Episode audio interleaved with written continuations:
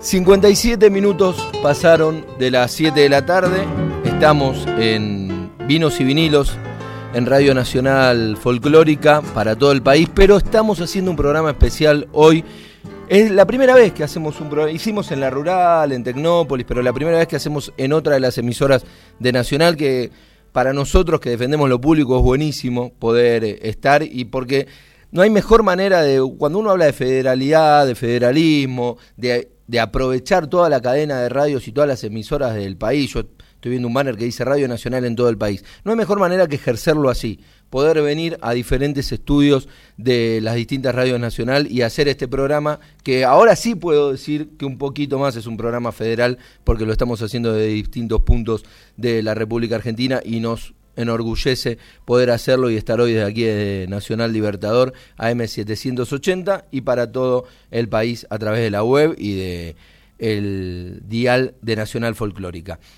Esta entrevista que, voy a hacer ahora, charlamos varias veces telefónicamente con, con nuestro entrevistado. Yo lo digo sin tapujo y perdón para el resto, pero bueno, de subjetividades es la vida y uno elige, uno elige qué club te gusta, yo elijo que me gusta Racing, elijo que me gusta el tango y elijo que los vinos que más me gustan son los de Laureano Gómez. Después me puede discutir si hay unos que son mejores, otros que son peores, si hay más caro, más barato. A mí me gustan esos y es un gusto enorme poder tener hoy sentado al gran Laureano Gómez, que además, digo una cosa, porque a veces desde la visión porteña parece que todo es cortito. Como veníamos a Mendoza, a nuestro productor Darío, que conoce el, el vínculo que me une con los vinos de Laureano, me dijo, ¿le podemos decir a Laureano? Y le digo, decile, pero Laureano, porque yo fui a la casa que es la bodega Laureano. Laureano vive para cerca de, creo que en Tupungato o, para el lado de Valle de Uco, y no es tan cerca de, hay que ver si puede venir a Mendoza Capital, porque son unos cuantos kilómetros, y sin embargo acá lo tenemos a Laureano Gómez sentado. Maestro, un honor tenerlo sentado acá en Vinos y Vinilos. Gracias por venir. Muy buenas noches, muy buenas noches, y el agradecido soy yo, porque como comentaba eh, no somos fuertes en marketing, entonces eh, realmente todas estas reuniones, invitaciones son eh, empujones que nos van ayudando y nos han ayudado durante ya he estado en este en este en esta radio antes. Entonces de a poquito de a poquito en estos 14 años ya de independiente hemos ido avanzando. Un poco quizás lento para algunos modelos, pero la gracia es que estamos disfrutando, por lo menos yo lo estoy disfrutando. Entonces, yo siempre digo, bueno, yo no voy a ser millonario. Y mis hijos me dicen, nosotros sí queremos ser millonarios. pero bueno, yo estoy tranquilo con el modelo, así que agradecido por la invitación. Yo soy el agradecido. Laureano, contanos cómo fue este camino de la independencia. porque digo, laburaste y recién charlando, y acércate, Guille, le, damos la bienvenida a Guille Lizalde, que, se acerca a uno de los micrófonos, que es delegado de, de acá en Mendoza y, ha sido ministro y tiene un gran recorrido. Y recién charlando fuera de micrófono con, con Guille, le contabas un poco, yo estaba medio eh, terminando de despedir a Gaby y demás, pero quería estar también en esa charla porque escuchaba que le contabas cómo había sido tu desarrollo, cómo de obrero en una bodega de una gran, una gran, una de las bodegas grandes, cómo te llamaron porque sabían que eras enólogo y cómo empezó ese desarrollo, ¿no? Bueno, la verdad que son 34 años ya. 34 años sin contar, esa es la parte profesional, digamos. Anteriormente ya hacía vino con mi abuelo, bien el famoso vino casero. Y él me enseñó a podar. Eh, por alguna razón tengo cierta inclinación por mi abuelo paterno, que era un morocho medio indio, muy duro él, muy, muy, muy firme y mi otro abuelo, eh, Canizo, italiano, eh, era más, más, más suave, más blandito. Entonces a mí me, me inspiraba mucho mi abuelo paterno, ¿no? Me, gustaba ese modelo. Y siempre me dice mi, mi señora, eh, con quien conoce toda mi vida, me dice, ¿cuándo vas a hacer un vino para tu abuelo? Dice, porque tu abuelo fue con el que, el que te enseñó a podar. Entonces de alguna manera cuando fui a la escuela secundaria, de donde me recibí de enólogo, yo cuando ingresé ya sabía podar eh, y, ya había hecho mis primeros vinos caseros con él. Entonces, eh, la verdad que, como digo, esa es la parte no profesional. Eh, Pero la parte en la que aprendiste el oficio, seguramente. o parte. esa es así, el, el muy artesanal trasegar de la barrica con una cañita y una manguerita, eso tuve la gran, la gran dicha de alguna vez poder utilizarlo en una eh, fiesta de alto nivel, me acuerdo haciendo una clarificación, se hacía la clarificación, la fiesta de la, la fiesta de la clarificación. Y me acuerdo cuando usábamos clara de huevo y, la batíamos y se trasegaba de una, de una barrica que estaba más alta a una más baja, como es el modelo bordelés, ¿no? Entonces, ¿y qué es lo que ponía ahí? La manguerita, algo que no se ve en una bodega de alto nivel, una manguerita que iba enviando el vino. ¿Y de dónde salía esa manguerita? Y de mi abuelo, de mi abuelo Canizo, que cuando tenía 10 años, y una cañita que la metías primero para ver dónde que te marcaba la boya, entonces después la volvías a sacar, atabas la manguera un poquito más arriba y trasegabas el claro. Entonces esas cosas así, de alguna manera fueron condimentos en, en, en mi vida profesional, ¿no? Y, bueno, bueno, después... Laureano, recién nos contabas fuera de aire que, bueno, arrancaste desde una adversidad muy profunda, una experiencia allá en una finca en la valle que, no te fue bien. Digo, me parece que es el símbolo de, esta Mendoza. Mendoza, vos sabés que tenemos solamente el 5% cultivado, conocemos adversidades, conocemos el desierto, porque por ahí Rodri viene, se maravilla, como pasa con un montón de, de amigos que vienen de Buenos Aires se maravillan de este, de este oasis, pero la verdad que lo hacemos desde la adversidad. De esa experiencia que fracasaste y que tuviste la capacidad de salir adelante, a hoy Laureano Gómez, este vino tan exquisito que, nos regalás. Eh, ¿qué, nos podrías contar? Eh, ¿Qué puedo contarles? Y que tal cual como se menciona, ¿no? a veces las crisis son oportunidades y yo me acuerdo de alguna manera cómo la vida te va enseñando, ¿no? Y, alguna de las cosas fue decir, eh, mi padre era empleado, empleado judicial, pero en la tarde, como éramos siete hermanos, a las dos de la tarde cuando salía tenía otro trabajo para, para siete, siete hijos. Entonces yo decía, nunca voy a ser empleado. Y la vida me dijo, sí, vas a ser empleado y, y, y afortunadamente elegí y, digo elegí bien, pero no fue fácil. Mi padre compró una finca en donde fue muy mal, muy mal. Entonces cuando salía a buscar trabajo yo decía, bueno, acá el que trabaja encuentra trabajo, el que quiere trabajar encuentra. Y estuve seis meses buscando trabajo y no encontraba trabajo donde Resulta que en marzo del año 88, después de buscar mucho, increíblemente entre el día viernes y sábado debía presentarme al día lunes siguiente en tres trabajos al mismo tiempo. Uno era para encargado de una finca, lo cual me dolía mucho dejar a mi padre con una finca e irme a trabajar para otra persona como encargado en una finca. La otra era para manejar un camión en la cosecha de uva. Era chofer, tenía carnet de camión. Y la tercera era para eh, ir de operario en la bodega Peñaflor. Y de las tres, las dos eran, las dos primeras eran La Valle, me quedaba más cerca, Y dije, bueno. Y no sé si te acordás, ¿y cuál pagaba mejor de esas tres? Vos sabés que mucho más adelante hay un cambio grande en mi vida y mi señora me preguntaba, ¿y cuánto te van a pagar? yo le decía, no sé, no me importa, a mí me, interesa el proyecto. Qué importante. Entonces, eh, no me fijé en cuánto me iban a pagar en una, en otra, en otra algo, algo, esa famosa intuición, esa famosa señal que, no hay que desatender para nada, me dijo, bueno, yo soy enólogo, tengo más afinidad con una bodega. Que con manejar, con todo el respeto que significa. Manejar, un, camión. Y, y el, siempre con una, una, aunque sea una mínima dosis de esperanza, ¿no? Estoy haciendo memoria porque fueron momentos entre duros y, y emocionantes, ¿no? Eh, el, camión seguramente decía es un trabajo por un mes.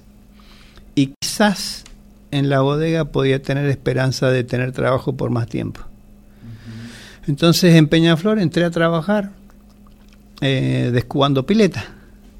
Y, ¿Qué es descubar una pileta para los que nos escuchan que tal vez no saben?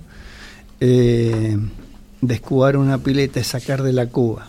Entonces ¿Qué es lo que es? Uno elabora, uno hace, llena el tanque, la cuba, eh, con uvas y cuando va termina la fermentación, uno separa el líquido que ya es vino, el vino nuevo, y queda el sólido, semillas, pieles, y uno tiene que sacar ese sólido de la pileta. Ese es el descubre, sacar ese sólido. Ok. Entonces, perdón, hacemos una interrupción porque está pasando. Saludamos a nuestro próximo invitado, pero lo sumamos a la, a la mesa. Un honor tener a Pepe Zucardi sumado a una mesa, diría mesaza Mirta Lerán, pero Laureano Gómez, Pepe Zucardi en la misma mesa. Bienvenido, Pepe. Bueno, hola a todos. La verdad que un placer estar por acá. Hola, Laureano. ¿Cómo estás? Un gusto, un gusto, un gustazo. Estábamos charlando con, con Laureano, eh, que lo dije al aire, te lo voy a blanquear, Pepe. Vos sabés, porque te he, tomado y mandamos fotos cuando tomamos tus vinos y demás, pero de subjetividad se tratan. Tus vinos son buenísimos. Yo soy fanático de los vinos de Laureano.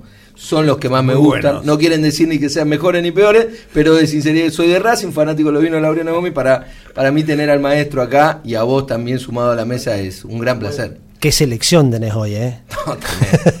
tremendo. decirle, a Scaloni que la vea por TV esta. El, tema es que hasta recién yo estaba medio agrandado, ahora me siento muy chiquitito. Pero para, para, por, ahora volvemos a, la historia que estabas contando que, a mí me interesa muchísimo, a la gente también. Pero ¿por qué decís? ¿Qué, qué significa entre productores? Digo, decís, me siento chiquito, ¿por qué? Los otros días me encuentro con un muchacho y Ezequiel Fadel, que son los dueños con el padre y los hermanos de Bodega El Azul. Entonces somos amigos ahí en el pueblo, Mayen Tunuyán. Y, y estaba él con, con, una de sus hijas y le dice, mira, Laureano es famosa. Le digo, sí, yo soy famoso y tu papá es exitoso. entonces, eh, eso es, acá tenemos, me parece, las dos cosas con don Pepe Zucardi, famoso y exitoso. Entonces, por eso que quedó chiquito yo, porque bueno, nosotros la seguimos remando y, bueno, pero la remamos. todos la remamos cada día, ¿no? Cada día en diferentes eh, dimensiones pero la remamos, ¿no? Pero vos es que, y si me permite, por supuesto, eh, yo siempre agradezco el milagro del vino. Porque digo que el vino vos haces mucho y siempre te retorna más. No estoy hablando de lo económico, sino trabajamos con el placer de las personas. Es gratificante. Y el vino es más que el vino. El vino es el lugar, es la gente, el paisaje, muchas cosas que confluyen. Y yo digo, lo, algo bonito en el vino es que las cosas no se miden por el tamaño si no se miden por la experiencia que quien abre una botella vive. Y fíjate que es una de las únicas bebidas que no ha sido concentrada en el mundo. Cuando vamos a las bebidas industriales, son dos o tres grandes multinacionales que manejan toda la actividad no en Argentina, en el mundo. ni hablemos del whisky, por ejemplo. ¿Y Hay una gran destilería que tiene sus marcas, sus maltas, pero es una. Y cuando vas al vino, somos miles y la calificación que las personas hacen del vino no tiene que ver con el tamaño de las empresas, sino que tiene que ver con la calidad del vino y de la experiencia que reciben. El vino te cuenta una historia y eso yo creo que nos da la posibilidad de una composición diversa eh, donde actores de distintos tamaños, de distintas regiones, eh, pueden expresarse en igualdad de condiciones. Eh, creo que el vino eh, democratiza muchas cosas y sobre todo da esa oportunidad de transmitir a través de, a través de cada botella una experiencia. Y hoy más que nunca, donde el enoturismo se ha convertido en, un, en una eh, digamos, una, en algo que está de moda, la gente le gusta visitar bodegas, vivir una experiencia, distintas experiencias en el viñedo o en la bodega, y entonces podemos contar mucho mejor la historia. Entonces yo creo, bueno, lo que vos estás haciendo, Laureano, es muy bueno y somos empresas familiares que estamos trabajando con la gente que queremos, con, con, con los pies en el viñedo porque esta es, otra diferencia. El vino se hace con los pies en el viñedo, es decir, cuando uno mira un viñedo conoce muchas cosas del viticultor. Esto no es una, un- una- no es soja o maíz, No es una depende fábrica, de lo no es una exacto, no- donde depende de la lluvia, es decir, cuando vos ves un viñedo bien cuidado, expresa una cosa, hay un viticultor atrás que se ocupa. Entonces, yo siempre digo, es el lugar, es la gente, es el paisaje, es son muchas cosas que se expresan a través de una botella. Es, es así, eh, la verdad que uno siente mucha emoción cuando de alguna manera siempre quieren estar eh, en las charlas con el enólogo, con el viticultor. ¿Y por qué? Porque yo digo, es lo mismo que puede contar un comercial, pero sin embargo uno, que es el que va y poda, que uno es el que va y, como dice Pepe, está ahí con los pies en la tierra pateando cascote, uno realmente tiene la, la, la, la intimidad del, del viñedo desde que uno la, digamos lo que uno la tiene clara, ¿no? Desde realmente, como se dice, el vino nace, en el viñedo. Y es tal cual, ¿no? Entonces, no todo el mundo, y yo creo que hay eh, ejemplos, yo la verdad que he tenido una, una, una agradecido de la experiencia que he tenido, ¿no? Entonces hay empresas que no, no comparten esta situación familiar, eh, salvando las distancias, las dimensiones de una bodega y de otra, pero no, no, no viven el dueño, el propietario, una internacional, una compañía multinacional, no, no, no tiene el, la llegada que tenemos nosotros quizás, que lo hemos visto crecer la planta ahí en, en el viñedo. Y saber, como decíamos recién, cómo viene el clima, por eso cuando la gente a veces uno dice, acá se fabrica y no, acá elaboramos el vino, porque es muy distinto fabricar, cuando fabricas un tornillo que te salen todos iguales y vamos a elaborar vino y tenemos que estar con una cintura muy, muy interesante y muy ágil para poder reaccionar rápido. Yo creo que eh, hemos aprendido muchísimo, muchísimo en los últimos 20 años para decir cómo viene el clima, y cómo tener que eh, actuar en, en, consecuencia, ¿no? Para lograr el fruto ese con el que del cual dependemos, porque en la bodega es todo facilísimo. En la bodega hacer vino, como digo, teniendo limpieza y control de temperatura, listo. El resto depende de nosotros, si estamos atentos o no. Pero lograr la materia prima, lograr ese racimo, eso me parece que es, es la vivencia que no muchos comerciales, que no muchas personas en, en, el mundo del vino tienen claro, ¿no? Entonces eso tiene un sabor especial. Por lo menos para mí, que uno, uno le da un, una importancia muy grande, un valor muy grande. Entonces, cuando uno empieza a disfrutar eso, eh, el resto es, es pasajero. Te remarco una cosa chiquita pero súper notable. ¿no? Sí, Beto. Desde que arrancamos el programa de hoy, que más temprano estuvimos charlando con Gaby Lizana, y ahora con Laureano y con, con Pepe, o José Alberto, depende del No, entorno, no, Pepe, entorno más formal es José Alberto. Pero me llama poderosamente la atención las coincidencias, Sí. porque hemos hablado de esto, ¿no? De, de- del- de lo importante de cuidar el racimo, de cuidar la uva, de la experiencia, de que el vino es mucho más que abrir un vino, y me llama poderosamente la atención que todos coinciden. Y les juro que no nos hemos puesto de acuerdo en el pasillo antes de entrar al programa No, para que digan lo mismo. claro que no. Te aseguro que si traes cinco fabricantes de tornillos, como decía recién Laureano, te van a contar cinco cosas distintas, van a tener cinco manuales diferentes y capaz que hasta se van a mirar y se van a criticar entre sí. En cambio acá no solamente tenés coincidencia, sino un nivel de camaradería y de, y de sincronismo entre eh, dos propuestas a que a nivel empresa y a nivel vino y a nivel un montón de cosas pueden ser muy diferentes y que puede gustarnos más una que la otra en, el- en la copa, como decías vos recién, Rodrigo.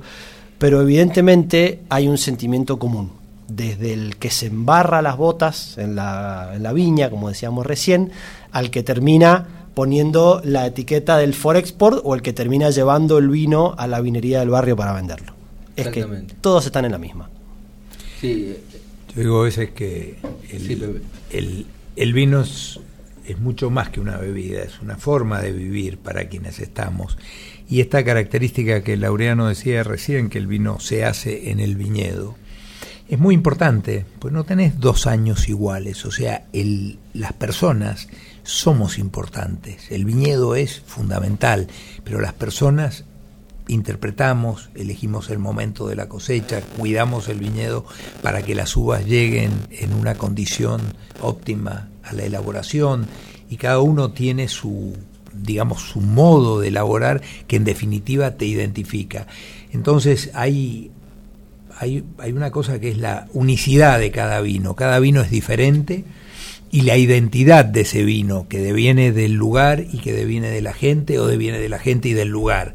Entonces esa complementación, esa, esa expresión de esto que los franceses definen como terroir, que es el lugar, el clima, pero la interpretación de las personas, eh, yo creo que hace una, una bebida única y que se diferencia muy claramente de todo lo que son las bebidas industriales, donde hay una fórmula que se aplica y bueno, una gaseosa o una cerveza es lo mismo acá, en la China, en Estados Unidos, en la cualquier fórmula, lugar. La fórmula de la Coca-Cola. Exactamente.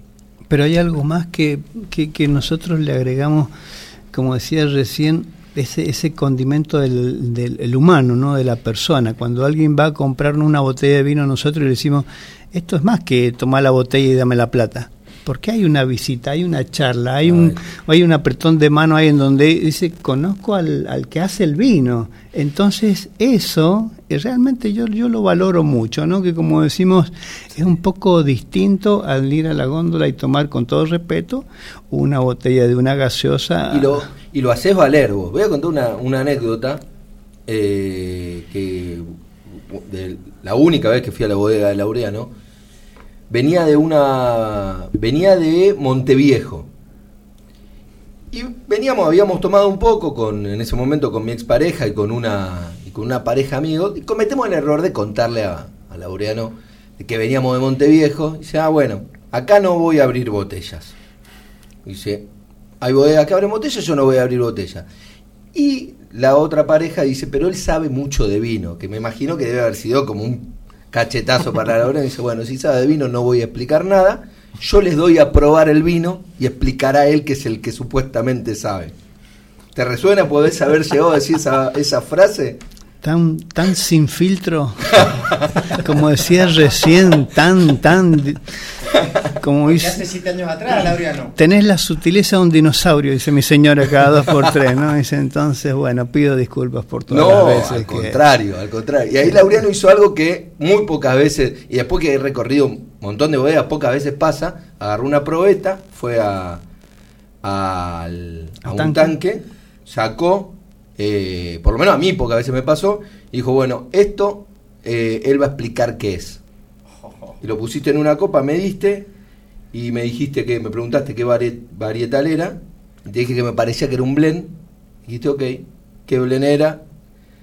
¿Tan duro? Dije- ¿Tan sí, sí, estuviste ¿Tan- durísimo. tan duro? Dije, dije Un mal día, las uvas que mal me día, parecía que había sentido y ahí cambiaste, dijiste, ok, sí, por lo menos sabe diferenciar si hay un Merlot y un Malbec, perfecto, ahí cambiaste totalmente tu y, y terminó perfectamente la charla, dijiste, ok, de vino entiende, por lo menos diferencia si hay un Bleu y no hay un Mariental y ahí seguiste contando y fue una experiencia fantástica. Pero, pero creo que ha cambiado. Uno, uno yo tengo 62 años y, y- y no terminamos de, de aprender ni de, y de cambiar, ¿no? Tengo un montón de anécdotas, ¿no? Pero hoy día es muy distinta la, la, la visita conmigo. Hoy Qué día, pena, eh, qué pena porque estaba bueno. No, no, no, no, pero espérate que yo le a volverte más empresario. Y me parece que no le hice caso, me quedé con el técnico nomás, por eso por eso que la seguimos remando un poquito más duro, ¿no? El, el- el- el empresario no, nos da un poquito de, de holgura, ¿no? Y como digo, eh, tenemos todo lo que necesitábamos, tenemos el piso de cerámico que mm, cuando era chico no tenía, tenemos calefacción, tenemos comida, tenemos techo, tenemos no tenemos lujo.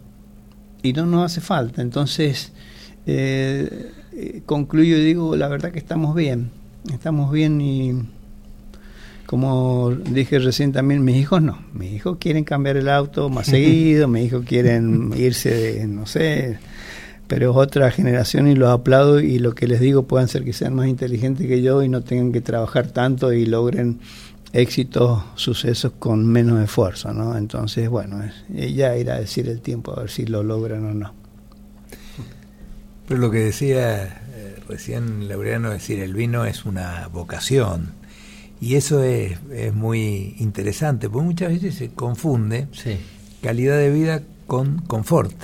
Y son dos cosas que van por caminos diferentes. Se puede tener una pésima calidad de vida con un gran confort y viceversa. Tal cual. Cuando haces lo que te gusta, cuando te gratifica lo que haces, porque cada eh, botella de vino que contás, cada persona que te visita, eh, cada racimo que cosechas, de alguna manera le estás poniendo un sello personal, le estás dando identidad. Y eso es muy valioso. Yo creo que la, la, la diferencia que el vino tiene, el vino es mucho más que un negocio. Tiene todas las actividades necesitan una, un negocio para ser sostenible. Sustentar, sí. Porque hay que sostener en el tiempo, si no es un hobby. O sea, uno tiene que poder... Y, y tendemos a desaparecer. Exacto. Sí, sí. Entonces, la sostenibilidad en todos los aspectos, en, en lo ambiental, pero también en lo económico, también en lo social, es fundamental, ¿no? Es así, Pero yo es creo así. que esa gratificación que quien ama el vino siente en cada uno de los de las etapas del, del proceso, eh, yo creo que es algo muy interesante y es por eso que es una bebida que, que ha acompañado las civilizaciones a lo largo de miles de años, ¿no? Tal cual. Más de 8.000 años, entonces eso significa algo y expresa algo.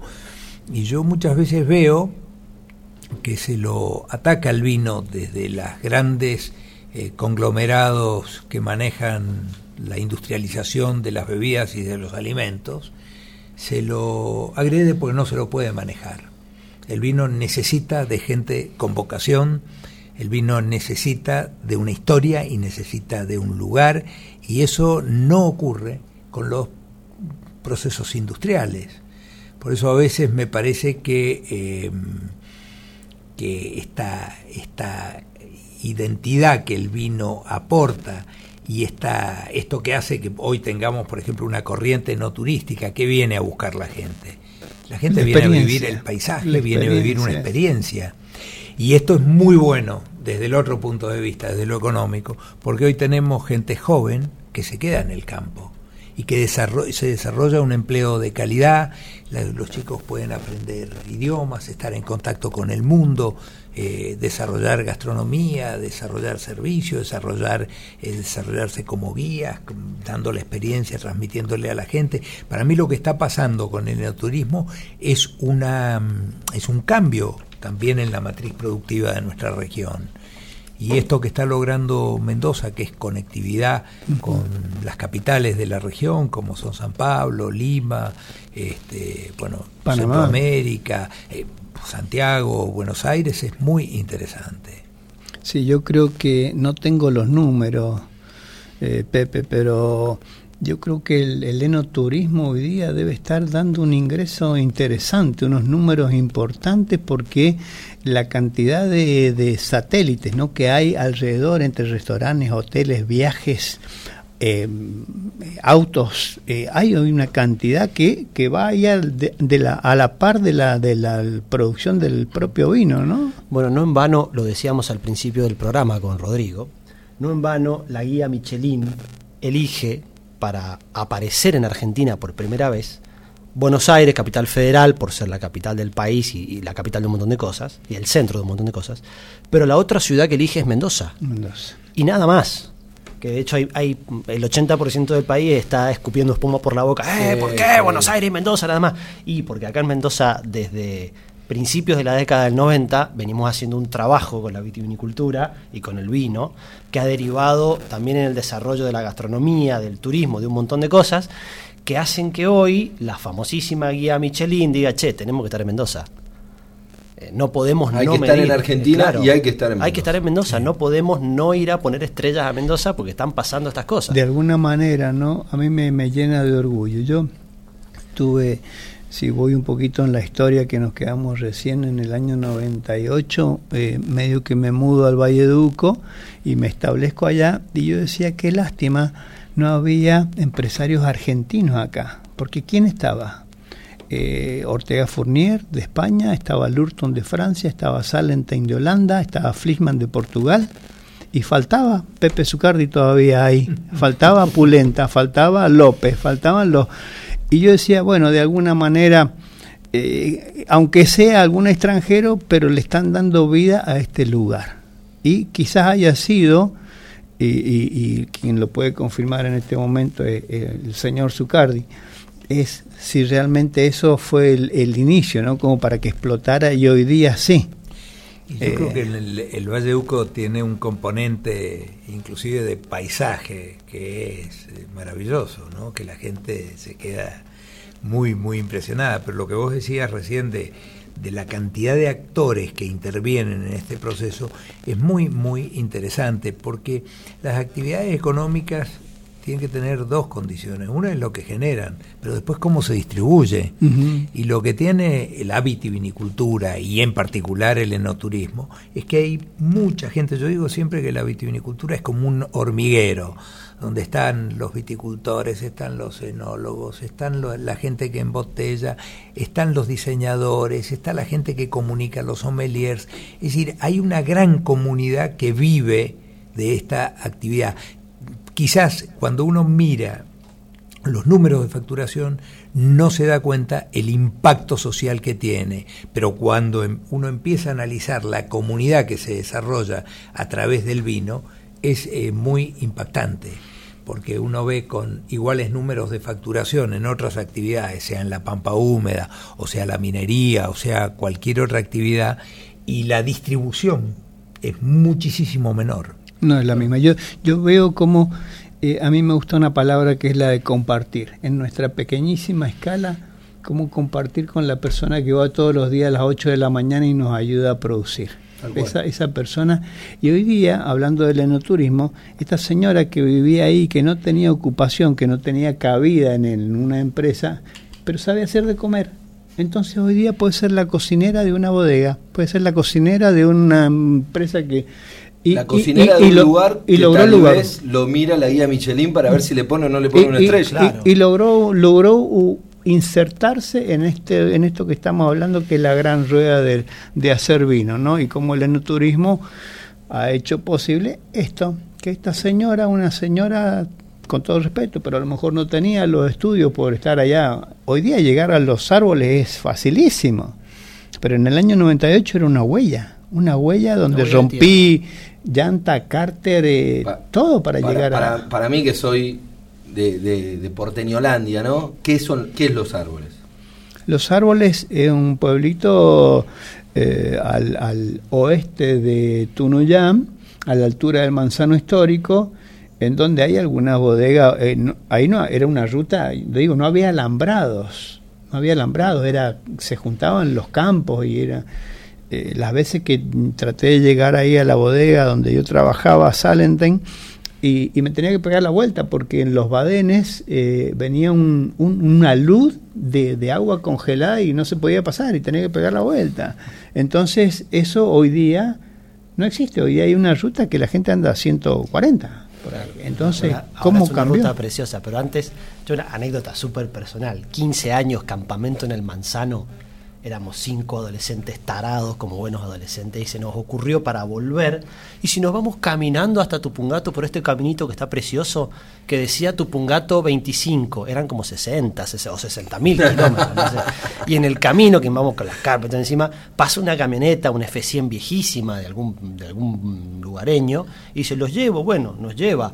Y nos llevó hasta, hasta un vado y se le quedó la camioneta en el vado y nos quedamos lugareño y nosotros hasta que vino otro y lo sacó. Y llegamos creo que a tardamos como tres horas en llegar a los árboles y descubrimos que había un pueblo que se llamaba Los Árboles. Y es más, nos pareció muy curioso porque todo el camino que fuimos haciendo el manzano veíamos unos árboles detrás. Che, ¿qué serán esos árboles? Y se llamaba Los Árboles el Pueblo. Era como esa, yo, te marcado. Yo, yo trabajaba en Trapiche y tuve la gran suerte que Trapiche a mí me mandó a Estados Unidos y allá conocí California. Entonces en el año 98 cuando me invitan a participar de un nuevo proyecto digo, bueno, ¿dónde es? Es en el Valle de Uco.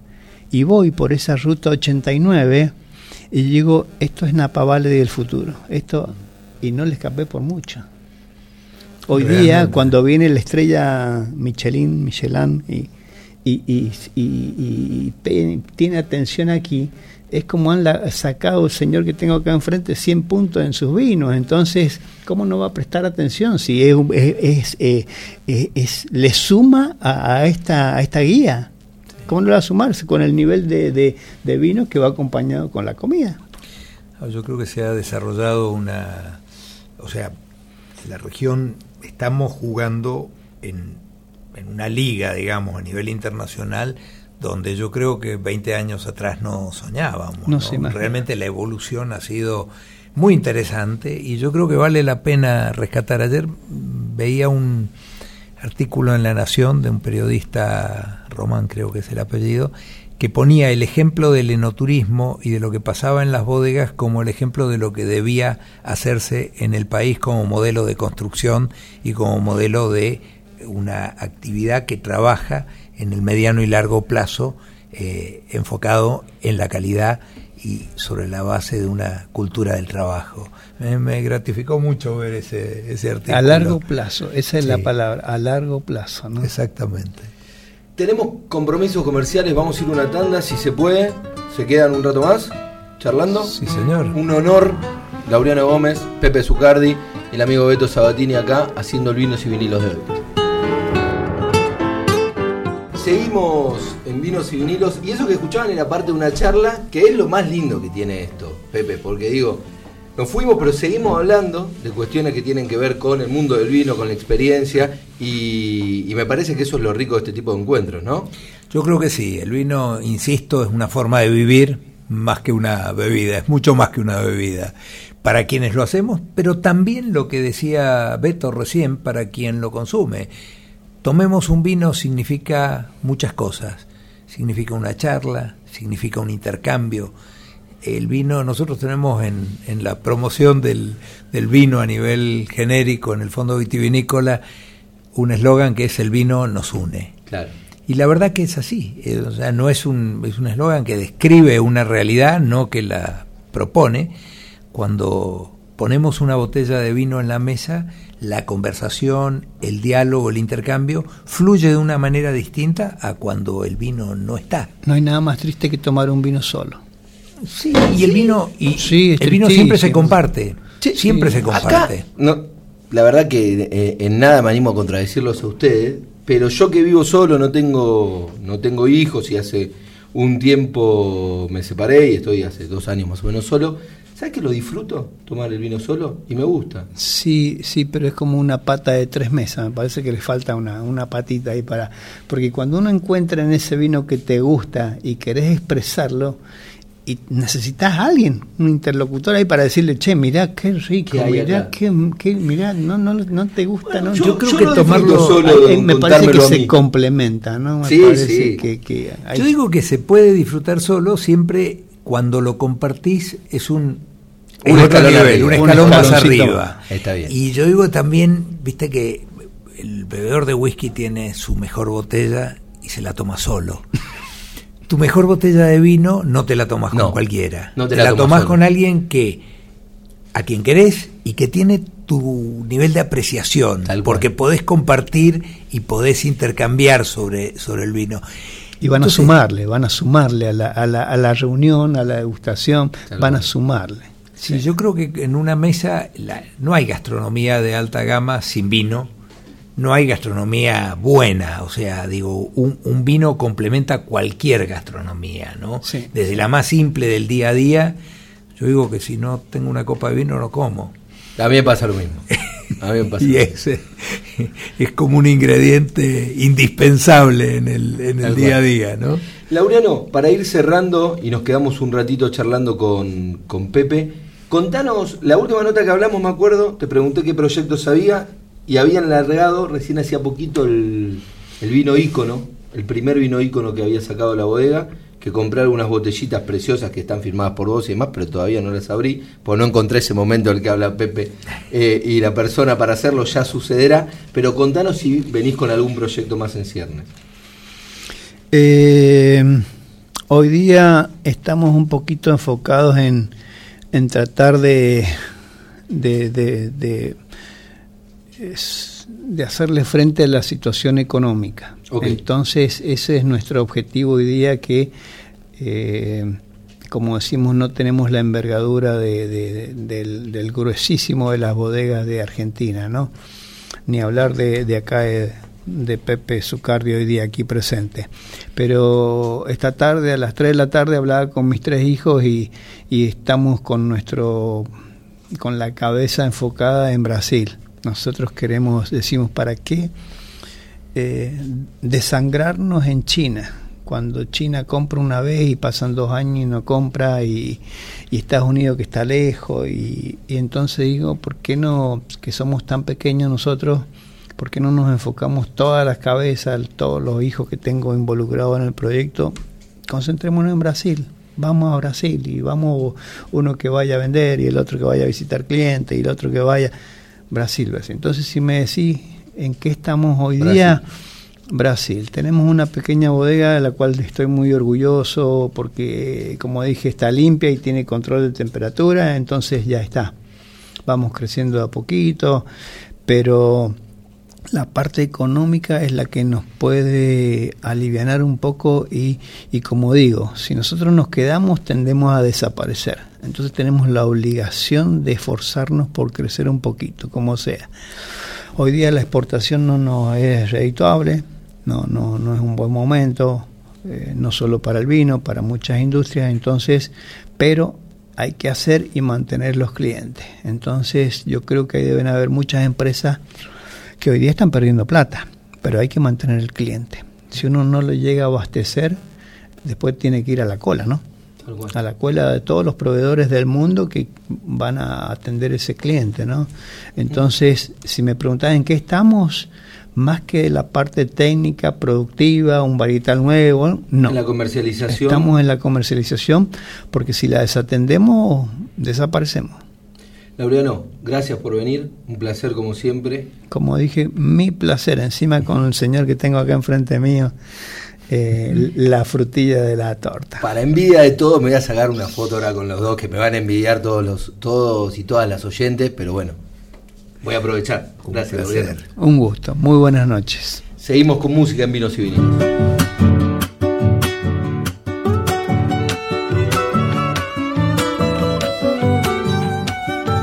Seguimos en este Vinos y Vinilos especial. Yo estoy chocho con los invitados de hoy. Chocho y agradecido, Pepe, que hayas venido a este programa. Charlamos muchas veces por diferentes cuestiones, algunas más ligadas, muchas ligadas al vino y a tus tremendos vinos, otras ligadas a tu actividad, que recién lo hablamos fuera del aire. Por supuesto, sos un productor de vino, por supuesto, eh, sos de una de las bodegas más importantes del país, pero además tenés un rol en lo que tiene que ver con la política del vino y un compromiso en ese sentido. Sí, yo siempre he trabajado en las cuestiones de tipo que hacen al, conjunto. Me tocó hasta marzo de este año presidir la Corporación Vitivinícola Argentina, un, gran orgullo. Hoy sigo en una de las vicepresidencias de la COVIAR, con mucho, digamos, como te decía, con mucho orgullo porque la articulación de lo público y lo privado, en función del, desarrollo de la vitivinicultura es muy importante. Eh, hoy es un momento difícil para, por esto que comentaba Laureano, un tipo de cambio que no está resultando adecuado en un año difícil porque fue un año una helada importante en todas las zonas vitivinícolas del país. Bueno, hay una serie de distorsiones que hacen que la competitividad mm, se haya resentido pero a su vez nunca tuvimos mejores vinos. Es decir, los vinos que hoy estamos haciendo en Argentina tienen, es la máxima expresión cualitativa que jamás hayamos tenido. Y yo creo que hay algo muy importante, que el equipo humano que la vitivinicultura tiene, nunca antes lo tuvo. Yo recuerdo cuando empezamos a pensar en calidad, cuando empezamos a pensar en abordar los mercados internacionales, y estoy hablando de un poco más de 30 años, 35 eh, años atrás, no teníamos los recursos que hoy tenemos. No, tenía, no teníamos básicamente el conocimiento, la gente formada. Hoy la vitivinicultura argentina tiene material humano como para desarrollarse. Entonces necesitamos que las condiciones económicas se, se alineen para poder ocupar eh, una mayor eh, participación. Hoy somos el 3% del comercio mundial de vinos, es muy poquito y podemos eh, tener una participación mayor. Ahora, Pepe, me, quedo acá con una cuestión que te voy a sacar de lo político y te voy a meter por ahí más en lo que tiene, aunque la respuesta puede llegar a ser política. Vos hablas, somos el 3% en el mundo, pero durante varios años la mejor bodega del mundo fue la tuya. ¿Cómo se logra eso y qué se siente eso? Mira, fueron cosas, fue, fue un hecho muy interesante. Nosotros en el año 2019, en realidad, este, el World Best Vineyards es un es un ranking que, en el que uno no aplica, uno no, no, se inscribe para participar. Es un esquema de gente que recorre las distintas regiones vitivinícolas y mide la experiencia de una bodega, desde el viñedo, los vinos, la arquitectura, la gastronomía, un poco la experiencia. Y recuerdo que nos eh, invitaron, o sea, nos dijeron que se hacía el lanzamiento del ranking en Londres y que sería bueno que participáramos. Entonces yo digo, bueno, va a ir un comercial nuestro que está en Londres. La semana siguiente nos llamaron y nos dijeron, mire, sería bueno que venga alguien de la familia. Yo no entendía muy bien de qué se trataba. El ranking es de las, lo que se llama las 50 mejores viñedos del mundo, ese es el concepto. Bueno, empezaron a, con el ranking, nosotros habíamos inaugurado la bodega Zucardi Valle de Uco y el restaurante Piedra Infinita Cocina en el año 2016, relativamente nuevo. Bueno, y empezamos y 50, 49, 48, bueno, cuando íbamos 10, 8, yo recuerdo que estaba con, con este comercial que vivía allá y, te empezó me codeaba y me decía, mirá, estamos entre los 10 primeros, estamos entre los 5 primeros. bueno. Si te decían 30 y pico, te ibas feliz, ¿o no? No teníamos expectativas. Esa es, la, esa es la verdad. Ya estar era un, un logro muy importante. Yo ya gané. Yo ya gané. Claro. Así que fue, fue la verdad que nos impactó mucho y nos impactó mucho más la segunda y la tercera vez. Después ya nos dijeron no pueden participar más, van al Salón de la Fama y está bien. Y está bien, está bien, está bien. Así que bueno, bueno porque además este año también la bodega que encabeza el ranking es Argentina, así que es un es un buen logro para, para la región. y estas cosas sirven para poner la región en el mapa. Tal cual. Yo creo que eh, nunca estuvimos en una mejor posición con los vinos argentinos que ahora. Eh, que ahora. No solo afuera, sino también adentro. El mercado argentino se ha calificado de una manera muy importante.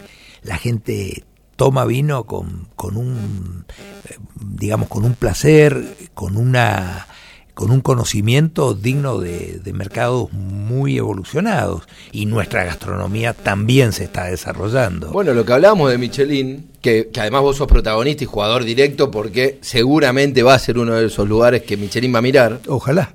No, es que va a pasar, tiene que pasar porque digo, la mejor bodega del mundo la van a ir a ver. Después lo que pasará o lo que no pasará será otra. Yo me arriesgo a decir que Michelin viene porque metimos eh, metimos cuatro campeonatos mundiales.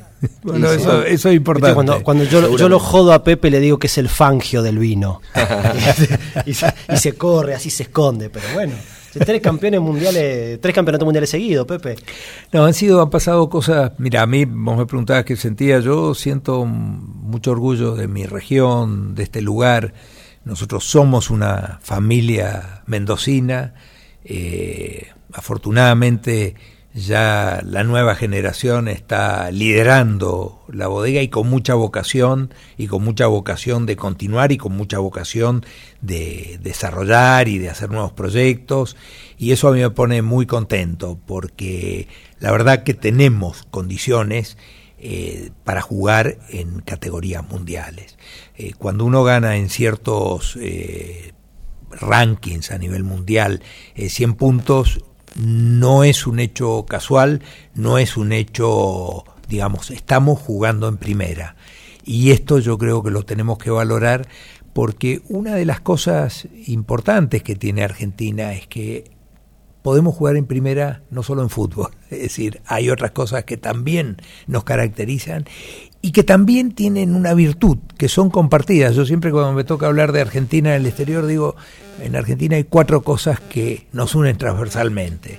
Siempre digo, primero el vino, después hablo del asado, del mate, del fútbol, pero fíjate que son cosas importantes en la cultura de un pueblo, porque no importa tu nivel económico, no importa tu nivel de ilustración, esas cuatro cosas nos gustan a todos los argentinos.